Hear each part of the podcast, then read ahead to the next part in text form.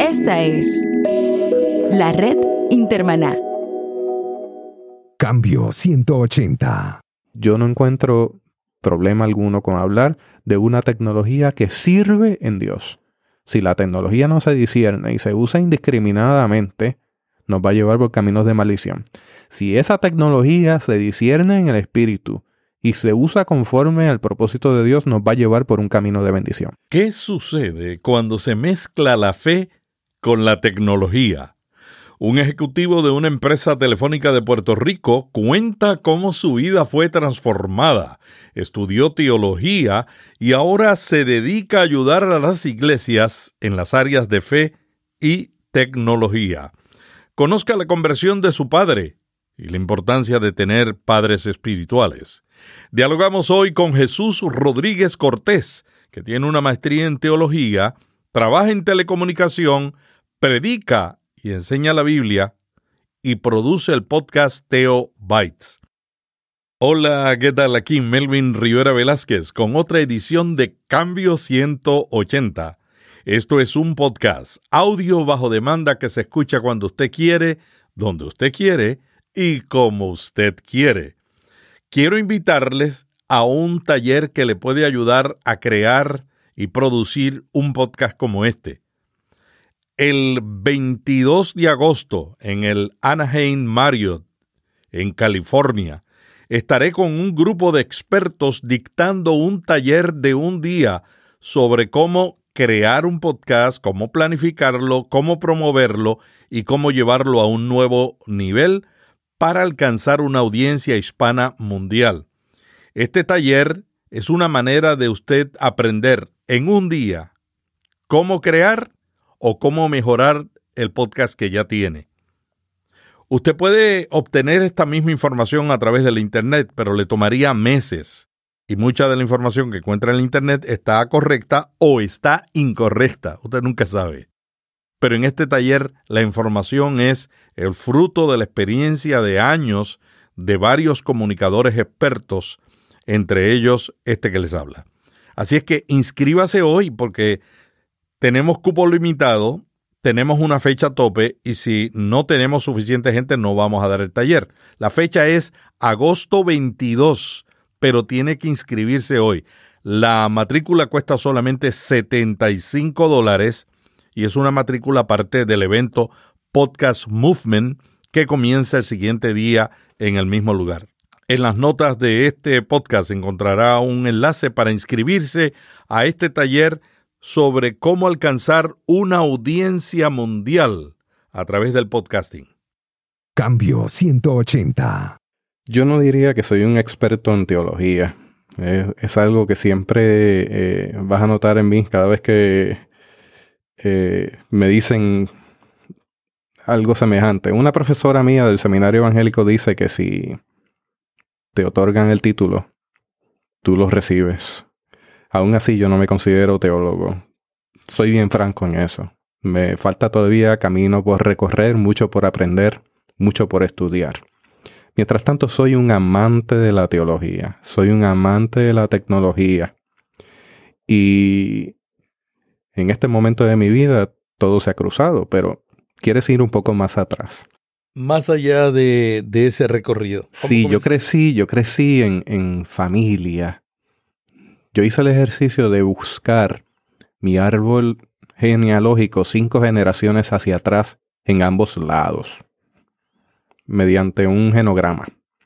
Así que eso supone mucha entrevista, supone buscar registros, entre muchas otras cosas.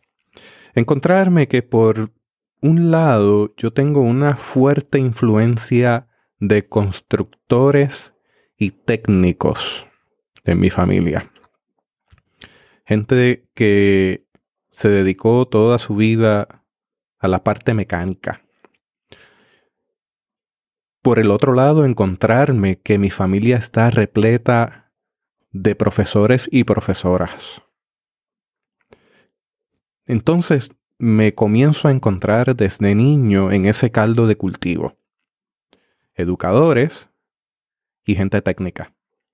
Así que yo crecí jugando con destornilladores, llaves de tuercas, cajas de herramientas. Yo recuerdo que a la edad de dos, tres años yo bajaba desde una parte alta en un lugar en donde mi papá guardaba sus juguetes, digo yo, todo aquellos artefactos técnicos, porque mi papá es electricista y electrónico y tantas cosas. Él es, él es un multifacético. Yo bajaba un radioteléfono. Él había construido, Melvin, yo no sé si tú recuerdas, los radios 2 metros y los 10 metros, lo que le llamaban un CB. Eso es viejo. pues él había hecho uno de tubos. Y yo acostumbraba a bajar ese radio de donde estaba, lo conectaba y comenzaba a darle a los potenciómetros, que hacían unos ruidos extraños, como que... Y eso, ya desde la corta edad que yo tenga memoria, año y medio, dos años, me atraía todo aquello que tuviera luces, que suponiera estar conectado, funcional, que tuviera componentes. Entonces yo agarraba aquellos equipos y los hacía pedazos. Lo que fuera, yo lo desmontaba para ver cómo funcionaba y lo volvía a montar. Recuerdo una vez ya a la edad de 5 años que mi papá tenía un televisor de 13 pulgadas en aquel momento, blanco y negro. En su lo cuarto. en la avenida. Lo último en la avenida. Yo tenía la costumbre de sacar aquel televisor a la sala para quitarle el caparazón, la cubierta, y empezar a sacar tubos, ponerlos y mirar acá y allá. Nunca toqué el panel de alto voltaje. Yo sabía que el panel de alto voltaje que tenía un capacitor, una capacitancia, no se podía tocar porque aquello era caer patas arriba del golpe de voltaje que le daban. Mi papá llegó porque yo lo hacía en secreto. Y yo agarré aquel televisor y salí corriendo por el pasillo para colocarlo donde estaba y se me cayó. Y explotó, porque las pantallas acumulaban voltaje por dentro. Así que yo le rompí la pantalla a aquel televisor tratando de huir de la mirada de mi padre que no se enterara que yo estaba haciendo eso. Tuve una reprimenda, por supuesto, pero por otro lado, mi papá entendió que yo llevaba algo en mi interior, que es algo de la sustancia que él también tiene, que es de ver cómo funcionan las cosas. ¿Y cómo te apoyó tu papá para desarrollar eso? Él era supervisor en lo que en Puerto Rico se llamaba o se llama la Autoridad de Energía Eléctrica, supervisor de líneas. Así que yo, en las veces que yo podía, yo me montaba con él, iba a su trabajo y yo veía lo que él hacía. Eso a mí me influyó.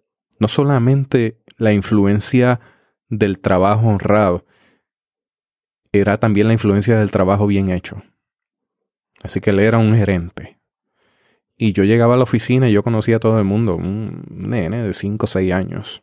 Aparte de eso, él siempre ha sido contratista. Y siempre tenía muchos trabajos. Así que yo a la corta edad no vayan a llamar al departamento de la familia ni... Por lo que voy a decir, ya no prescribe. Pero a la edad de quizás 6, 7, 8 años ya yo alambraba eh, interruptores. Y sabía qué cables había que poner dónde. Él me llevaba a hacer trabajos que yo nunca en mi vida soñaría volver a hacer, porque eh, trabajos muy, muy complejos. Y eso me fue impregnando del asunto de construir, el asunto de los circuitos, el asunto de la electricidad, eh, lo mecánico, el ver bombillas encendidas y cómo llegaba eso a encenderse. Eso me influenció mucho durante mi niñez y, parte de mi juventud. Aún así te tengo que comentar que en un momento dado, ya entrando a la universidad, yo tenía una lucha con esa realidad de mi vida. O sea, yo soy altamente técnico, yo soy una persona que nació con equipos electrónicos en la mano. Pero cuando llegué a la universidad, me di cuenta que también había otra parte de mí que no encajaba en eso y que también pedía que lo alimentara. Y es el humanista. Así que te tengo que reconocer en este punto del camino, no quiero saltar mucho la historia, pero en la universidad tuve problemas en mis, primeros dos años. Yo intenté varias veces cambiar del departamento de ingeniería electrónica al departamento de humanidades. Porque mientras yo estaba en un programa técnico, yo seguía tomando clases de filosofía, de humanidades, de conducta. Si yo te menciono las cosas que yo hice, yo tomé clases hasta de geología tratando de encontrarme en esos primeros dos años de universidad. Fue en el tercer año que caí en tiempo. ¿Y hay alguna disparidad entre ambos? ¿Algo que, que impida que dos carreras totalmente diferentes se unan? En este momento de la vida te tengo que decir que no, porque soy multifacético. O sea, yo he aceptado que yo tengo unas inteligencias múltiples, cosas que en aquel momento yo no tenía claro. Y, y junto con ese humanista que es amante de las ciencias, de las matemáticas verifuncionales. Y cuando digo eso, son matemáticas de filosofía. O sea, yo tomé clases de lógica verifuncional, que es matemática filosófica. No, hombre, no, tú, tú, te, tú, tú te gozabas donde yo me aburría. y, y- y esa mezcla, ¿no? Yo des- decidí, yo decía, bueno, tengo que hacerme de una carrera. Ya yo tengo una novia, que es mi esposa hoy día.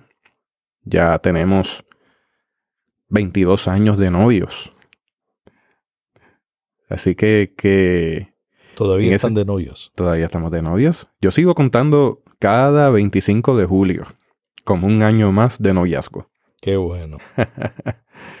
y yo me di en ese momento, yo tengo que culminar algo. Porque el problema es que en un momento dado uno quiere aprender tantas cosas y te conviertes en maestro de todo, especialista en nada. Esa fue mi, mi, mi, mi frase en ese momento. Yo decía, te tienes que especializar en algo, dedícate a esa profesión y luego en el camino veremos. Así que me encontré en la universidad, me encaminé nuevamente, culminé mi grado técnico. Inmediatamente yo no me había siquiera graduado y aparecieron en la universidad a buscarme para que comenzara a trabajar en la industria de telecomunicaciones. O sea, yo no había desfilado en la graduación y no yo había- estaba trabajando. Pero estabas terminando el bachillerato, la licenciatura Sí. o ya maestría? No, estaba, estaba culminando la licenciatura, que sería el bachillerato. Es la- lo mismo en diferentes partes de, de América Latina, ¿no? Eh, pero a mí me faltaban días, o sea, varios días para culminar. Y yo comencé a trabajar. Yo no sé si tú recuerdas ese año 1998. En Puerto Rico ocurrió o pasó el huracán Georges en septiembre. Así que todo estaba atrasado a nivel de universidad. Y la industria de telecomunicaciones andaba buscando gente nueva que pudiera añadirse al equipo de trabajo para la avalancha de tecnología y el atraso que había supuesto o, o lo que implicó un huracán de categoría 3 en aquel momento. Mm. Así que, que entro a trabajar estudiando. A mí me tuvieron que excusar en exámenes finales. Bueno, si te cuento es una, una locura, pero de un momento a otro, en un abrir y cerrar de ojos, yo estaba metido en la industria digital, porque en aquel momento había salido lo que era la red CDMA, que era la red de voz digital novedosa. O sea, yo me encontré... Era un momento, era un momento histórico porque entre el 98 y el 2000, yo diría como hasta el 2002, fue un momento de cambio pero radical. Y precisamente me, me sumerjo dentro de ese cambio, como un técnico especialista en el lugar por donde pasaban todas las comunicaciones. Todas, todas, todas y cada una de las comunicaciones de ese movimiento tecnológico digital. Así que tuve que aprender mucho, fueron muchas las noches perdidas en, en sueño, no perdidas en conocimiento, sino muchas, muchas horas sin sueño, sin dormir mucha lectura, mucho estudio. Comencé a viajar, pero viajaba tres, cuatro veces al año a diferentes lugares de Estados Unidos para capacitarme.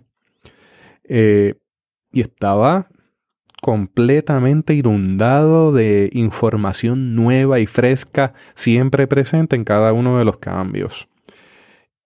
Simultáneamente, porque está el aspecto de Jesús Rodríguez, el técnico, está el aspecto de Jesús Rodríguez, el humanista, y por supuesto, pues está Jesús Rodríguez, el creyente, el hombre de fe, que también se va cultivando dentro de todo este proceso.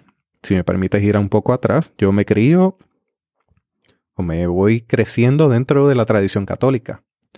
Siempre tuve una sensibilidad espiritual.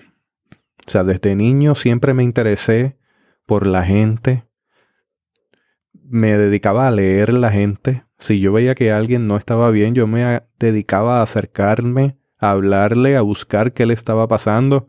En ese sentido, siempre estuvo ese aspecto de interesarme por la gente, por la conducta, por sus problemas.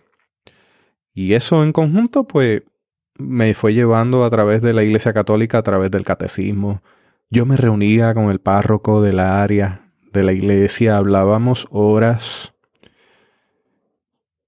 Me la pasaba metido en la iglesia y siempre tuve esa inquietud.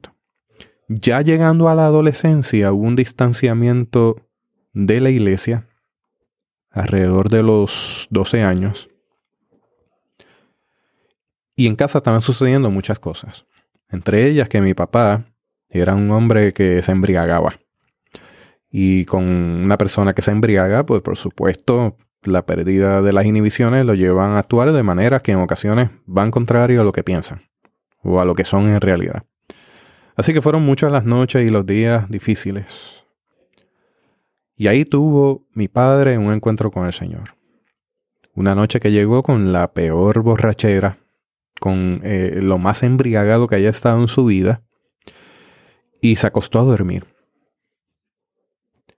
Él sintió que algo lo apretaba y perdía el aire y una voz le decía que si seguía haciendo lo que estaba haciendo se iba a morir y no iba a tener salvación. Que al día siguiente fuera donde su amigo Francis, que él lo estaba esperando y le iba a hablar de él. Mi padre se levantó incrédulo y dijo, ¿cómo, cómo es esto? Fue a casa de Francis y para su sorpresa, aún embriagado, Francis lo estaba esperando en el balcón de la casa, en la parte de frente de la casa. Increíble, ¿eh? Y Francis le dice, Jesús te estaba esperando, mi padre también se llama Jesús. Mi hijo ha heredado el nombre, yo tuve protestas, pero en casa se fueron a votación mi esposa y mi hija y fueron dos a uno. Y donde hablan las mujeres, No, yo, los hombres somos muy obedientes. yo soy Yo yo. hago lo mismo. Yo soy sometido, muy sometido. No, en realidad en casa no hay tal cosa. Eh, som- somos de, de consenso. Pero en esa me la llevaron a votación. Eh, y me pasaron el rolo, como decimos. Eh, papi llega y Francis le comienza a hablar. Y mi padre comienza a llorar. Y para la gloria del Señor, porque el Señor es quien hace todas estas cosas a pesar de nosotros. Porque Francis no era una persona con estudios. Francis apenas podía leer, pero estaba lleno del Espíritu Santo. Y eso hace una diferencia tan grande. Una persona llena del Espíritu de Dios, con discernimiento espiritual, puede hacer tantas cosas grandes en el Señor. Pues Francis le puso la mano encima a mi papá y oró por él. Inmediatamente quitó la mano encima de él, ocurrió un milagro. Mi padre estaba sobrio. No olía a alcohol ni a cigarrillo. Y estaba completamente lúcido. Mm. Ahí llegamos a la comunidad de fe. A través de mami también el, el aspecto de estar apegado a la fe, a través de la fe católica, eso influenció también en mi vida. Y sería injusto si no lo dijera. Yo con mis hermanos y hermanas católicos soy muy, muy, muy apegado. Yo este, soy ecuménico. Eso es algo que debe dejar quedar claro en este podcast. Eh, yo creo que lo han notado esa traza a través de cada una de mis entrevistas. Yo soy ecuménico. Yo creo en la comunidad de los santos, en la comunidad de fe cristiana, sea la denominación que sea. Que no hay otra manera. Cuando uno crece y madura en la fe, uno realmente sabe establecer los límites, pero también entender que la fe va más allá de las cuatro paredes de la iglesia a la, que uno le es fiel. Yo tengo una frase algo puertorriqueña para eso. Yo digo que no tenemos la sartén de la fe agarrada por el mango. Somos cristianos, pero no somos los únicos cristianos. Y también tengo que reconocer que siempre he tenido un alto grado de respeto y también acercamientos a otras formas de religión entendiendo que hay diferentes experiencias. Así que si también hablo del ecumenismo, con mucho respeto también hablo de el diálogo interreligioso con otras religiones. Y fuera de este empeño de pensar que mi fe es única, es también reconocer que la fe es amplia. Y en vez de enfocar en las diferencias, más bien es enfocar en lo que nos une, que son más las cosas que nos unen que las que nos separan de otras expresiones religiosas. Así lo veo. Yo no tengo problema con ello. Si usted puede, pueda sentirse incómodo con esa expresión, pues le, le, pido mil disculpas, pero ciertamente esa ha sido mi vivencia. Melvin, ibas a mencionar algo. Todos tenemos errores teológicos o de interpretación de la Biblia. Yo no sé cuáles son los míos, me los imagino. Lutero cometió errores, pero también hizo una gran contribución a la iglesia poniendo la Biblia en el lenguaje que la gente entendía todos los días y haciendo un énfasis en las sagradas escrituras como centro de la fe. El hecho de que cometió errores no podemos decir que vamos a rechazarlo. Entonces hay que aprender a vivir con otros, aunque piensen diferentes, pero en, el, en la centralidad tenemos muchas cosas en común. ¿Qué tú has aprendido en ese recorrido con otras iglesias, porque tú vas a predicar a muchas iglesias. Llego ahí a la comunidad de fe, eh, a un proceso de conversión al Evangelio, donde el Señor me toma la edad de 13 años. Esta, esta, esta teoría de los teóricos establecen la ventana 414, yo creo en eso. Eh, el ser humano particularmente adolescentes y niños, tienen una experiencia que les va a marcar toda su vida durante esa época.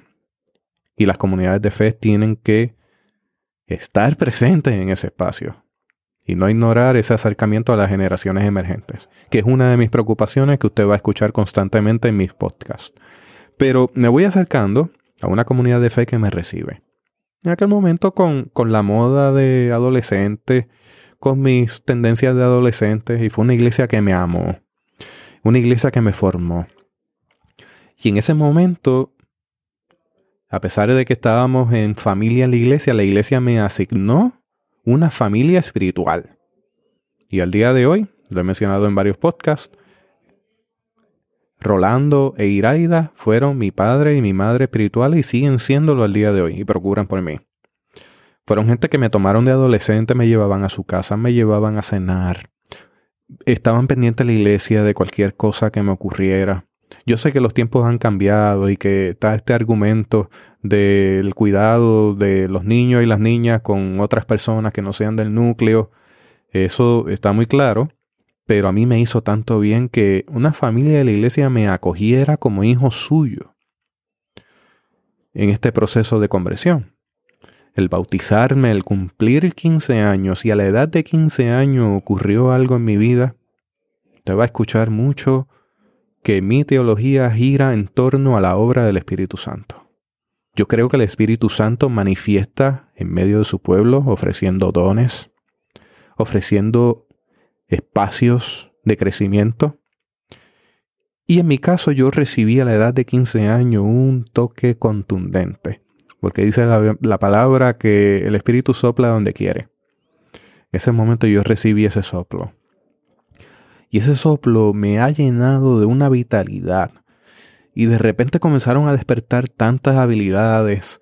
Me ha llenado de tantas formas que comencé a tocar en la iglesia. Yo soy, soy músico. Eh, puedo tocar guitarra, toco bajo. Eh, comencé a dar clases. A la edad de 15 años, de repente yo estaba dando clases a niños de 13, jóvenes de 13. O sea que no eran, era un niño dándole clase a niños. Mm. Y empezó a fluir la palabra, el deseo, el ardor por el altar. Eh, comencé a predicar. Comencé a ser líder de jóvenes. Comencé a sentir un llamado bien intenso de parte del Señor desde los 15 años. Y por ahí seguimos en este proceso a través de la universidad. La universidad, pues quizás no estaba tan activo a nivel de la iglesia porque yo creo firmemente también, y yo se lo aconsejo a los jóvenes que me encuentro, dedícate a tus estudios cuando te toquen, porque eso es parte de tu ministerio. Es parte de tu mayordomía delante del Señor. No hay una cosa opuesta a la otra. Los estudios y la fe, yo creo que van juntos de la mano, a pesar de que hay gente que toman diciendo que mucho estudio fatiga es, pero yo, mi experiencia ha sido otra.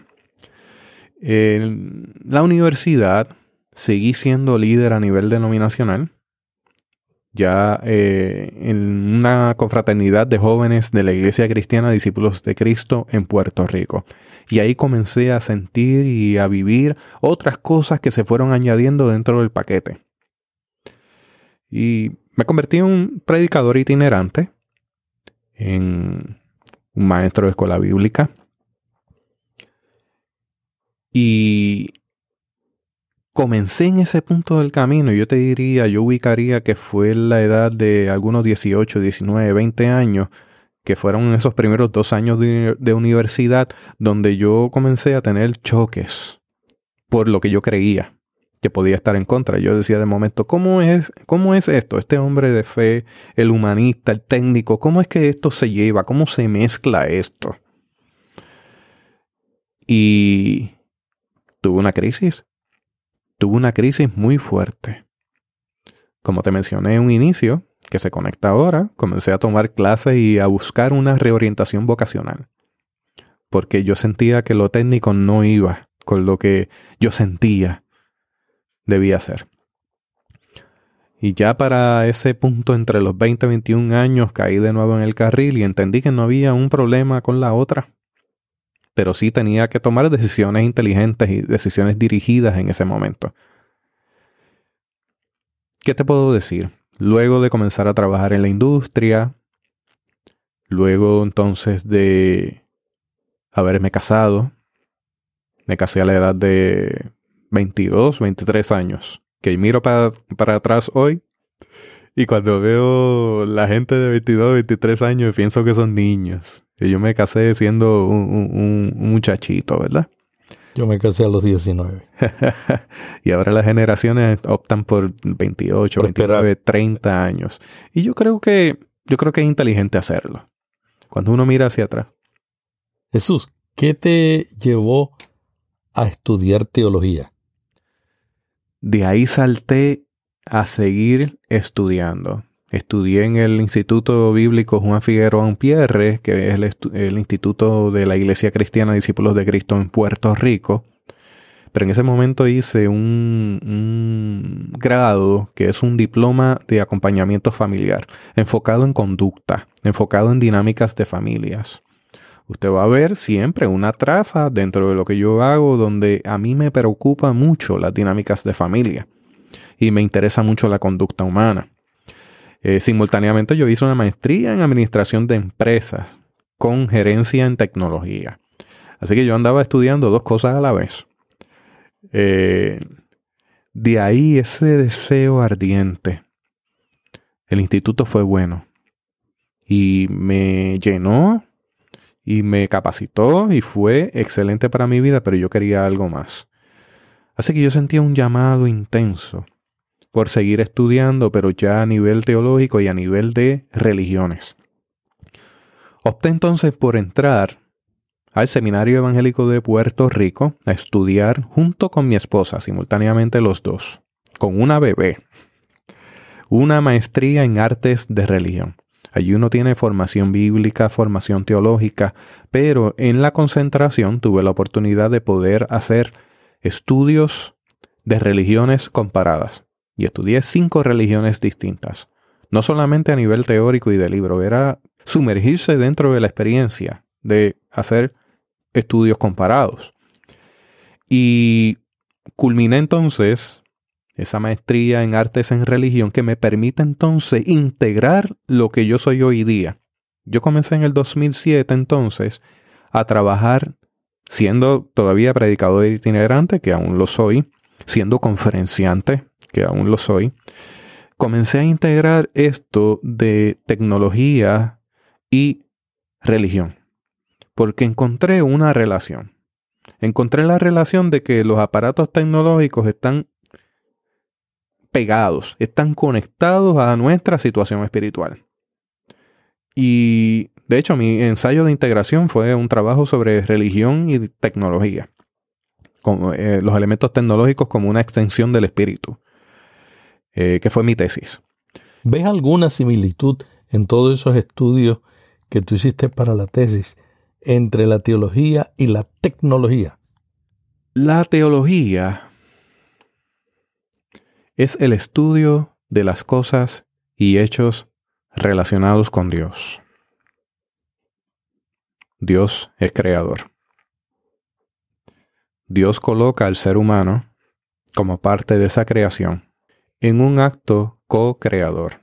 Cuando digo co-creador es que no somos creadores, es que somos co-creadores, somos participantes de la creación de Dios. A eso le añadimos que el ser humano es un ser altamente tecnológico, siempre ha sido tecnológico. El ser humano siempre ha utilizado herramientas, procesos e individuos para crear tecnología para satisfacer las necesidades. Así que la creación de tecnología es parte del acto co-creador, que en el camino puede ocurrir que se tergiversa ese acto co-creador como un abuso de la creación, ya es otra cosa. No somos dueños de la creación. No podemos disponer de la creación como gusto y gana nos dé, y mucho menos para abusar de otros. Pero yo creo en el acto co-creador. Yo creo en ese acto co-creador que constantemente está innovando para poder avanzar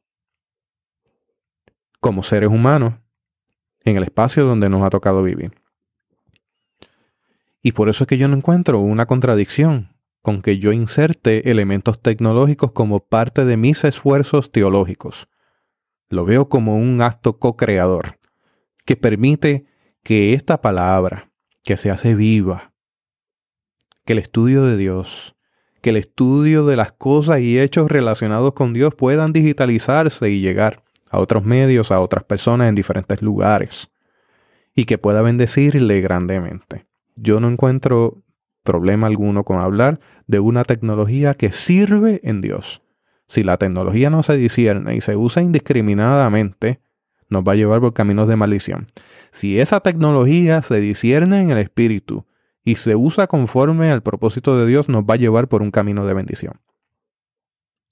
Jesús, ¿qué te motivó a ayudar a las iglesias como lo estás haciendo con conferencias, talleres, mezclando esos temas? Te comenté que en mi sangre hay educadores. Y yo soy una persona entregada a la pedagogía. Soy un educador.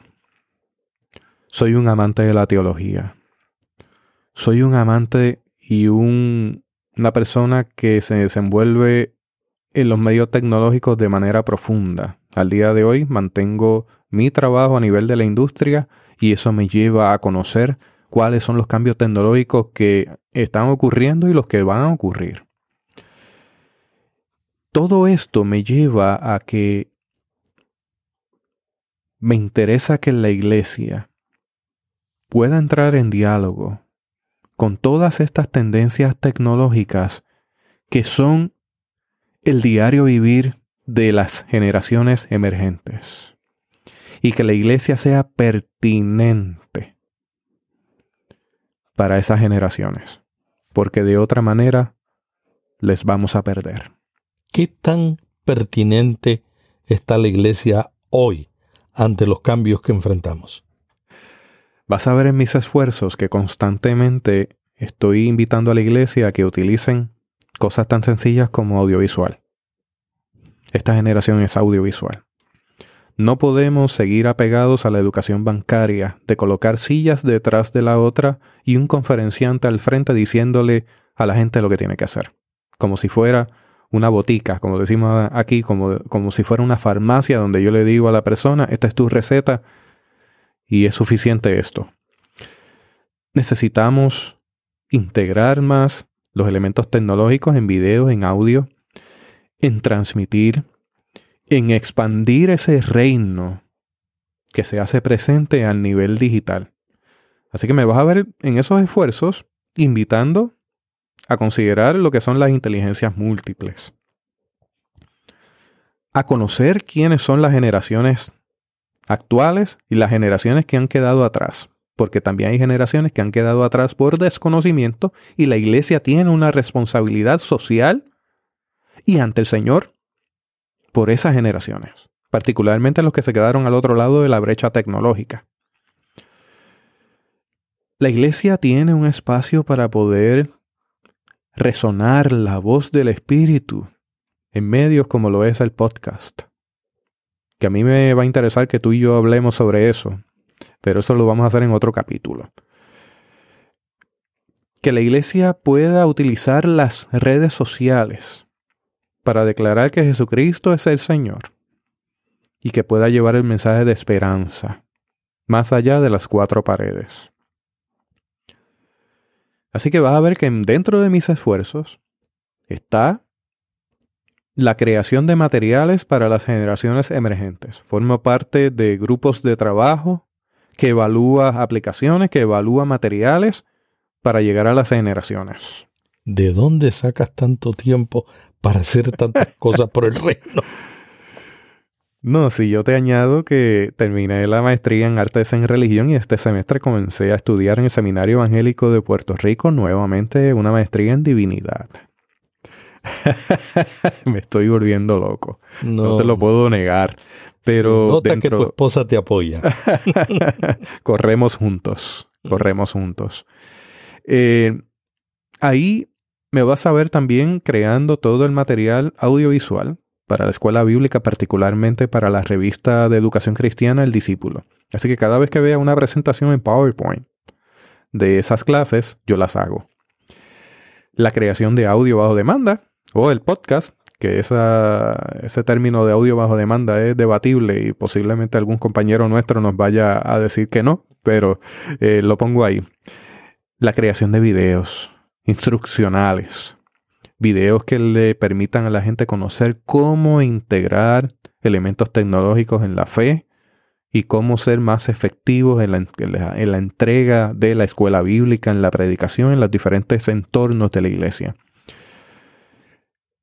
El cómo utilizar sistemas y aplicaciones nuevos, el conocer a dónde nos lleva el futuro, el hablar de etiqueta digital, el hablar de la convivencia, el hablar de una comunidad de fe virtual, el hablar de las problemáticas que suceden dentro del seno de la familia.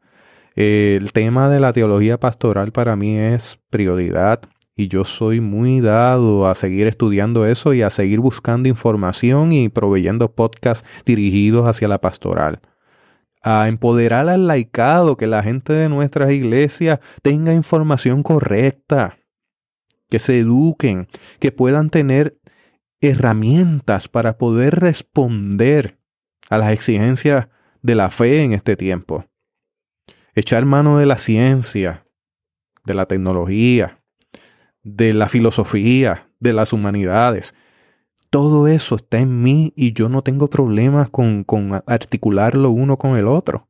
Por el contrario, yo me siento enriquecido y bendecido en gran manera que yo pueda sentarme a hablar con una gama tan amplia de gente de diferentes entornos, características, ideas, y me lo vivo, lo disfruto, me lo saboreo, eh, me encanta todo. Me encanta estudiar, me encanta seguir eh, eh, aprendiendo todo lo que caiga delante de mí. No sé hasta cuándo llegaré con esto, pero tengo una lista bien grande de cosas por aprender. Jesús, ¿por qué escogiste un podcast como un medio para cumplir tu trabajo de ayudar a la iglesia? Te tengo que reconocer con un suspiro. Y me voy a confesar contigo, Melvin. La audiencia nos va a escuchar. Escogí el podcast y no sabía lo que estaba haciendo. Porque esto me ha transformado la vida. Esto me ha cambiado. Esto me ha... ¿Cómo te ha cambiado? Me ha llevado a romper ideas, a evaluar ideas, a aprender cosas nuevas, a hablar con muchas personas. Me ha llevado a abrirme, porque una de las cosas por la que escogí el podcast es porque a mí me apelaba. Yo sentía que la persona que yo escuchaba al otro lado, por ejemplo el caso tuyo, me estaba hablando a mí. Y yo decía, bueno, yo tengo tantos esfuerzos a nivel educativo, a nivel de conferencia, yo tengo que estar repitiendo tantas veces esto. ¿Por qué no encontrar un medio donde yo pueda hacer una entrega que sea siempre verde, evergreen, o sea, que sea una entrega eterna de algo que a mí me preocupa profundamente y que muy pocas personas conocen, o que las personas que los conocen están esparcidas? Entonces yo digo, el podcast permite que a quien yo esté escuchando al otro lado me hable y yo puedo repetirlo tantas veces como yo quiera, por si tengo alguna duda, y siempre está ahí. ¿Por qué no tomar un podcast e integrarlo en lo que ha sido mi experiencia, mi mover, mi vida y compartirlo con otras personas. Así que a través del podcast yo le comparto a la gente mi vida y le comparto también la gente maravillosa con la que yo hablo.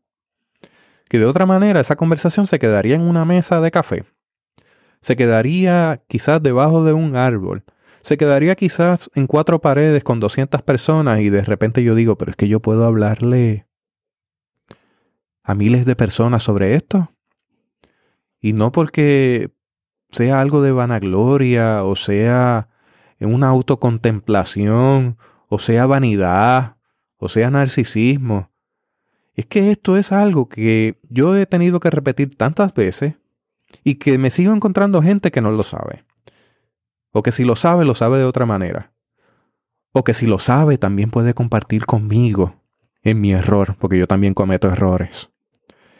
Entonces, es abrir un espacio de comunidad donde tú no solamente hablas, también la gente te habla a ti y te escribe y te envían mensajes de voz y te comienzan a llamar por teléfono diciéndote, hablé con mi esposa sobre este problema el fin de semana y justamente llegó el podcast sobre la dinámica de familias pastorales. Le a mi esposa, escucha esto, escucha todas las trabas que yo tengo como pastor.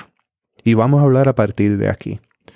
Y entonces uno se da cuenta que uno va construyendo un espacio de diálogo que a la vez provee diálogos en múltiples sectores.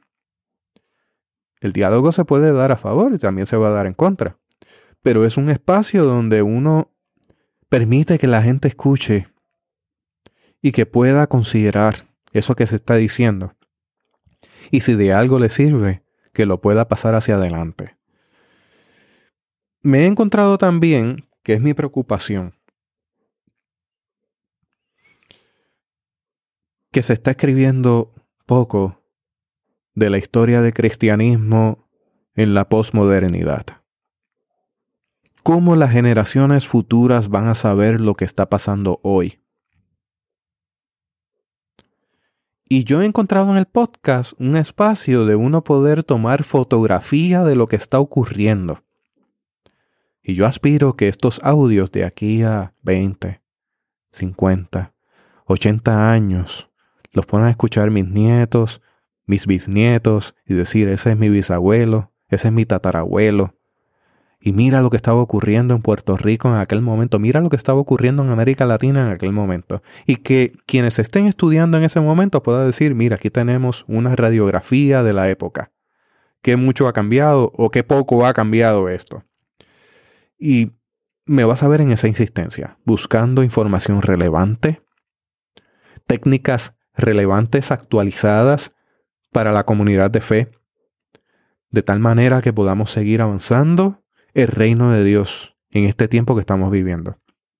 Hay quienes viven pensando en el reino venidero, y yo creo eso, yo creo que Jesucristo va a regresar, que va a levantar a su iglesia, y que nos hará partícipe de ese reino venidero, pero también creo que Jesucristo se hace presente en cada espacio de la vida. Y que estamos hablando entonces de un reino que se hace presente aquí y ahora. Y mi pregunta siempre es, ¿qué yo estoy haciendo hoy para que el reino de Dios se haga presente en la vida de otras personas que necesitan tanto del Señor? Así que vas a ver siempre esos matices en los esfuerzos que llevo a cabo, en cada uno de los toques que hago, administrando teotecnología.com, administrando teobytes.com, administrando todo lo que tiene que ver con educación cristiana a nivel de presentaciones, en las conferencias, en las diferentes facetas de, conferenciantes, en adolescentes, niños, eh, jóvenes adultos, matrimonios, en la pastoral, en la academia, que mi interés es que en cada uno de los esfuerzos que yo haga, que la iglesia pueda hacer, el reino de Dios se haga presente.